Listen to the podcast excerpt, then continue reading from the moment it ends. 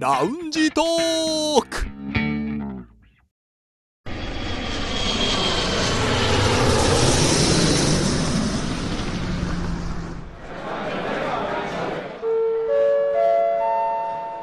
ラウンジトークよりご案内申し上げます。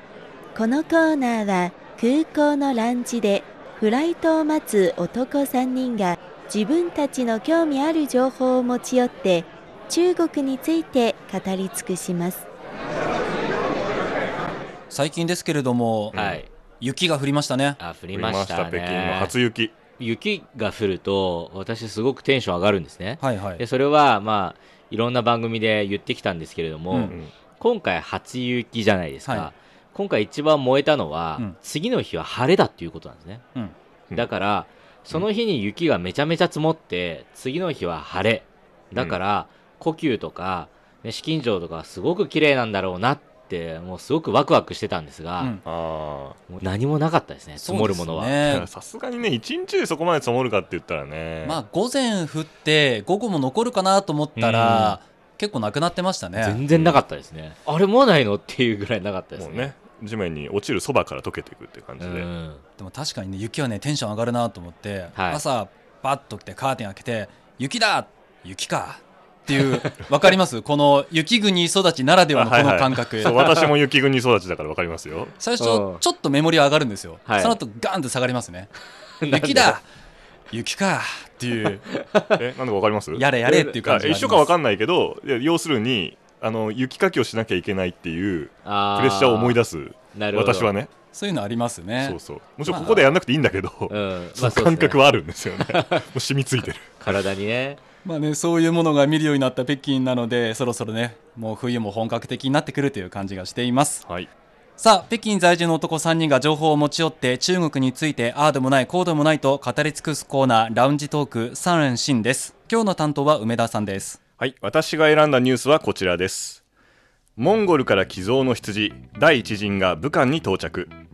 11月20日午後湖北省商務庁はモンゴルから寄贈された羊の受け入れ分配式を挙行しモンゴルから寄贈された羊のうち第一陣の1万1267頭が武漢に到着したと発表しましたえーこちらは中国の毎日経済ニュース11月20日付の記事ですはいということでですね、あのーまあ、日本の皆さんがどれだけご存知かわからないんですけれど中国で一時期話題になったのがこの新型コロナ支援応援という意味でモンゴルが中国に羊をうん寄。贈すると、で今の記事ではね1万1267頭が武漢に到着したっていううん。話なんですけどこれあのいわ第一陣、うんはいじゃあ全体がいくつかっていうと、えー星さんご存知ですかいやこのニュース見てません知らないですねあそうねやっぱりね意外と日本人はね知らないわけですよね3万頭ですねうん。じゃあまだ3分の1ぐらいしか行ってないってことです ね。まあそう3万頭あでね、まあ、日本の皆さんが今聞いて何を思うか分かんないですけど中国で羊が来るって言ったらこれは意味するところはうん。食料ですよね まあ確かにね。お肉お肉が来ますね、歩いて。ということなんですね3万頭分何キロなんだろうね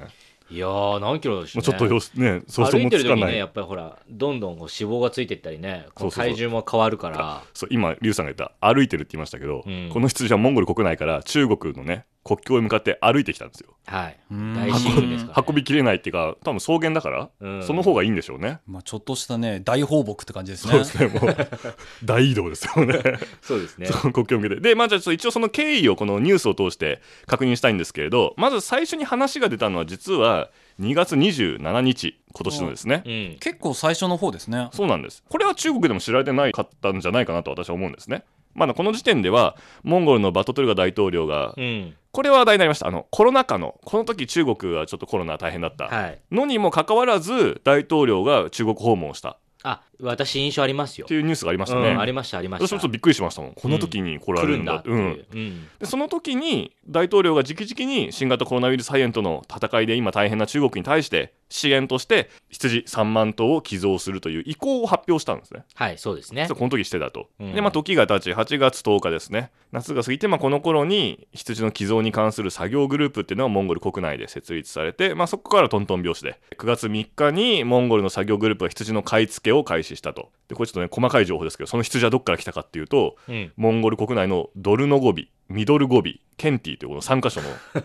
主に県かなみうんドルの語尾馴県染って言みいなまいっすねすね。ちょっとね聞いても分からないですけど、まあ、この3か所から買い付けてはい。で9月18日同じモンゴルの中のザミンウードという場所の家畜免疫区という場所にこの3万頭が順次集められて、で感染症の問題があるんでここで30日間隔離をするとそこまでしっかりした上で10月22日に最初の4000頭が中国へ入国し引き渡し式が行われたそこからまあ順次順次やってきて11月15日に羊を満載したトラック10台が武漢に到着でうんその後、まあ、20日の時点で先ほどのニュース今日紹介したニュースの通り今のところ1万1267頭が武漢に入ったというのが、まあ、このニュース時点のはい。話ですねこういうふうにもう長い旅をしてまあそうですね羊。たちは、いやーまあ、決まってから草原を歩いてやってきてで中国に入ってからはこのようにトラックで順次武漢に送られているということなんですね。まあ、この羊たちがじゃあどうなるのかと話したんですけどこれもやっ ぱりねあの結構相談があったみたいですね。ああ、なる政ほ府のど。中でもね、まあ、そうですよね、3万頭羊来てどうするって言った ら考えちゃいますよね、うんどういうふうに扱うのが適切か、ね、その分配の仕方とかもね、うんうんどまあ確こかにをね重点的にっていうのも難しいと思いますよ。でまあ、その答えはもうもう半分出てたんですけど先ほどの通りあの武漢に基本的には武漢に送られたと、でまあ、どうなったかというと湖北省党委員会と湖北省政府は湖北省、まあ、省全体と湖北省の中の一番コロナの深刻だった地域武漢市の防衛戦で、まあ、多大な貢献をした指定病院の医療従事者そして全国から集まった医療支援チームえー最後に新型コロナウイルスの戦いの過程で殉職された、まあ、亡くなられた方々の遺族このまあ3つの方々にあの振る舞うことを決定してで今回分配式が行われたことをきっかけにまず最初に言いましたね武漢の医療従事者への羊肉羊の肉は各病院へ送られで各地の医療チームメンバーへの羊のお肉はまあ各地の政府へ送られそして殉職者の遺族へのお肉はそれぞれの自宅へ直接送り届けられるということが今のところ発表されてるんですが、まあ、ただねこの3万頭が全部それに使い切られるのかちょっとわからないはっきりしてないんですけれども少なくとも3万トンのこの羊肉はし市場に流れることはなく、うんえー分配の状況は今後随時湖北省事前総会が随時発表していくというふうに、うんまあうん記事にはなっています。ということで私これねずっと気になってたんですよ3い万頭羊どうすんのって、おお。多分中国の方もね、みんな思ったと思うんですよどんなふうにねいや、まあでもね、あのーそうそうついてました武漢のまあまあそうですね、あの、当初やっぱり支援をするっていうことだったので、うんうんねやっぱり集中的にやっぱ、その航空省が、ね、そこで頑張ってきた人々はにいはい送られるもんではないのかなっていう想像は、あしてたんですね、はい、してましたね。まあ、なんか分かりやすいですね、はっきりとこの3まあつそをうね、ですね医療従事者で各地の支援チーム、そしてうんまあ殉職者の遺族の方にっていうのは、まあ、分かりやすい分配先ということで、まあ、私はこれをニュースを見て、やっとすっきりしたというか、うんなる。ほど、そうなったんだなと、でまあ、今後ね、3万頭全部が到着するのが、まあ、待ち遠しいというか、なんですかね、こまあのそうです最ね後のね、ニュースの結論をね、また見たいなと思ってるんですけど。はい。でこのニュースここまで追っかけてきてやはり日本人のねリスナーの方が疑問に思うのが一個引っかかるのはやっぱりそんなに羊食べるのって いうことじゃないかと私は思うんですよ。はいうんはまあ、そんなに食べるのかって言われたら、うんそんなに食べるが正解なんですけどそうそううそうそうそうじゃあ例えばどんな料理があるかとかじゃあここからね羊の料理の話をしていきたいと思います。い。はい。はい、 いいでしょうかはいじゃあ皆さん好きな羊のお肉の料理ありますか、ありますかリュウさん何ですかいや、もう、え、これ私から 言うの何何うっとりしてるんですかいや、もうありすぎてどうしようかなっていう一個一個だけしかあげちゃダメです一個しか、え一個しかダメじゃあちょっといいですかはいいや、もちろんね、うんいろんな、ほら、多分皆さんがうん知っているような、あの、羊の肉っていうのはいっぱいあると思いますう。んうんね、こう今までいっぱい言ってきました。うんあえてそれらを全部外して、あの、私、隠し料理と言いますか、引っ張る ねいっぱいあるんですよい。や隠し料理どうぞどうぞ。手抓羊肉。お、知らない。あ、ああ、あ少の女はあれね、手手でで裂く。はい、手で手裂く先の、羊肉。これね、あの本当に美味しい肉じゃないと、この料理作ったらダメ。少女はやろうってなんかシンプルな料理ですそようですね。。ただ、羊の肉を茹でただけ。うんそれに、あの、調味料つけて食べるってタいうレとだけなかを、のタはいレそうでとすかもしくはなんか香辛料の粉みたいなのとかはねい。すごいシンプルな、ねうん料理で良くも悪くも多分羊の匂いっていうのかな、うんそれを感じられる食べ物ですよね。でも本当に美味しい肉だと羊のいわゆる臭みがないんですよ全くないいおやだー。からそういう料理を私一回食べたことがあって、うんえ何これってちょっとその衝撃が一番多分激しい料理ですそれは何どこで食べたのが美味しかったんですかそれがですね意外に北京でしたお、北京の、はい北京の、うんあの飛天ビルっていう建は物いはいはがい。東二貫路の近くにあるんですが、ここは甘粛省のあの北京駐在事務所が入ってるんですね。はい、あの北京にはね、あの省の名前のついたなんとかビル、はい、例えば、えー四川ビルとか、そうですね。ね、内蒙古ビルとかいろいろありますありますけねど実は甘粛省の甘粛ビルはなくて、うん飛天ビルっていう名前なんですよね、はい、飛ぶと飛ぶ天でね空、はい天を飛ぶと、うん、ここで食べたのがすごく美味しかったです。なるほどねということとを、うんほら、私たちの同僚のモンゴル語部の人たちに、いやー、あそこ美味しかったよって話をしたら、えいやいやいやと。えー、そのそれこそ、その内蒙古ビルっていうのがあるんですね。うんでその内蒙古の、ありますね長安街沿いにありますよねありますよね、はいはいはい、そこで出してるのも美味しいんだっていうのを言われました。へえそこ行きましたそこはまだ行ったことないです。行きましょうよちょっとそこ、ねそうですね。今度ちょっと3人でチャレンジしてみましょう。んやっぱ羊が美味しいって言ったら北の北方かな北の方あとそうですね。北ですね。ああとはさっき出た甘粛省は西ですよね、まあ西北地域西北ですねまあ比較的こう中東の方に近づいてるから、そういう羊を食べる文化が色濃くあるっていう感じはしますけれどね、私のね羊に関するイメージで言うと私日本にいた時にいろいろな留学生の相手をする仕事をしたんですけど留学生たちが、まあ、一応私は先生と呼ばれてて「先生あのスーパーに行っても羊売ってないんですけど」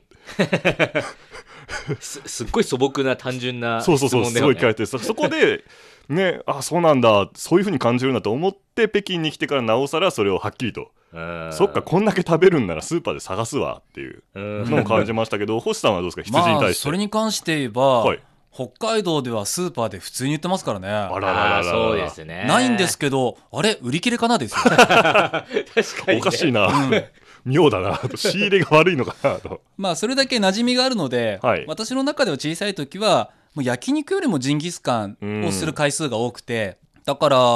まあ10代とかぐらいの時は牛肉とか牛肉とか豚肉を食べるよりもジンギスカン食べる回数が多かったような気しますね。そこまで多いんですか、うん他の肉より多いぐらいうん、え例えば北海道だとあの他の地域では他の肉を使う料理に羊が入ったりするんですかあそカうレいーうとかのじゃないですねもうジンギスカンはもうジンギスカンでああそんだけジンギスカンをとにかく食べるまあでもなんか北海道だけに限らず多分マトンカレーとか、うんうんうんあの羊の肉を使ったカレーはありますけど、うんそこまで牛肉とか豚肉鶏肉の代わりではないと思うので、うんあーもうそのまま羊の肉は羊の肉で食べるっていう感じですね、ううんんじゃあそんなもうジンギスカンをとにかく食べてた北海道出身の星さんにとって中国の羊料理なら何がおすすめでしょうね、そうですね、まあ、龍也はね、まあシンプルな難しいところなんですけども、はいははい。確かにねいろいろありますけども例えばこの羊の肉のねしゃぶしゃぶうんううんうん。ん、もうこ北れは京のね名物そうですねはいこれは結構ねメジャーですけれど、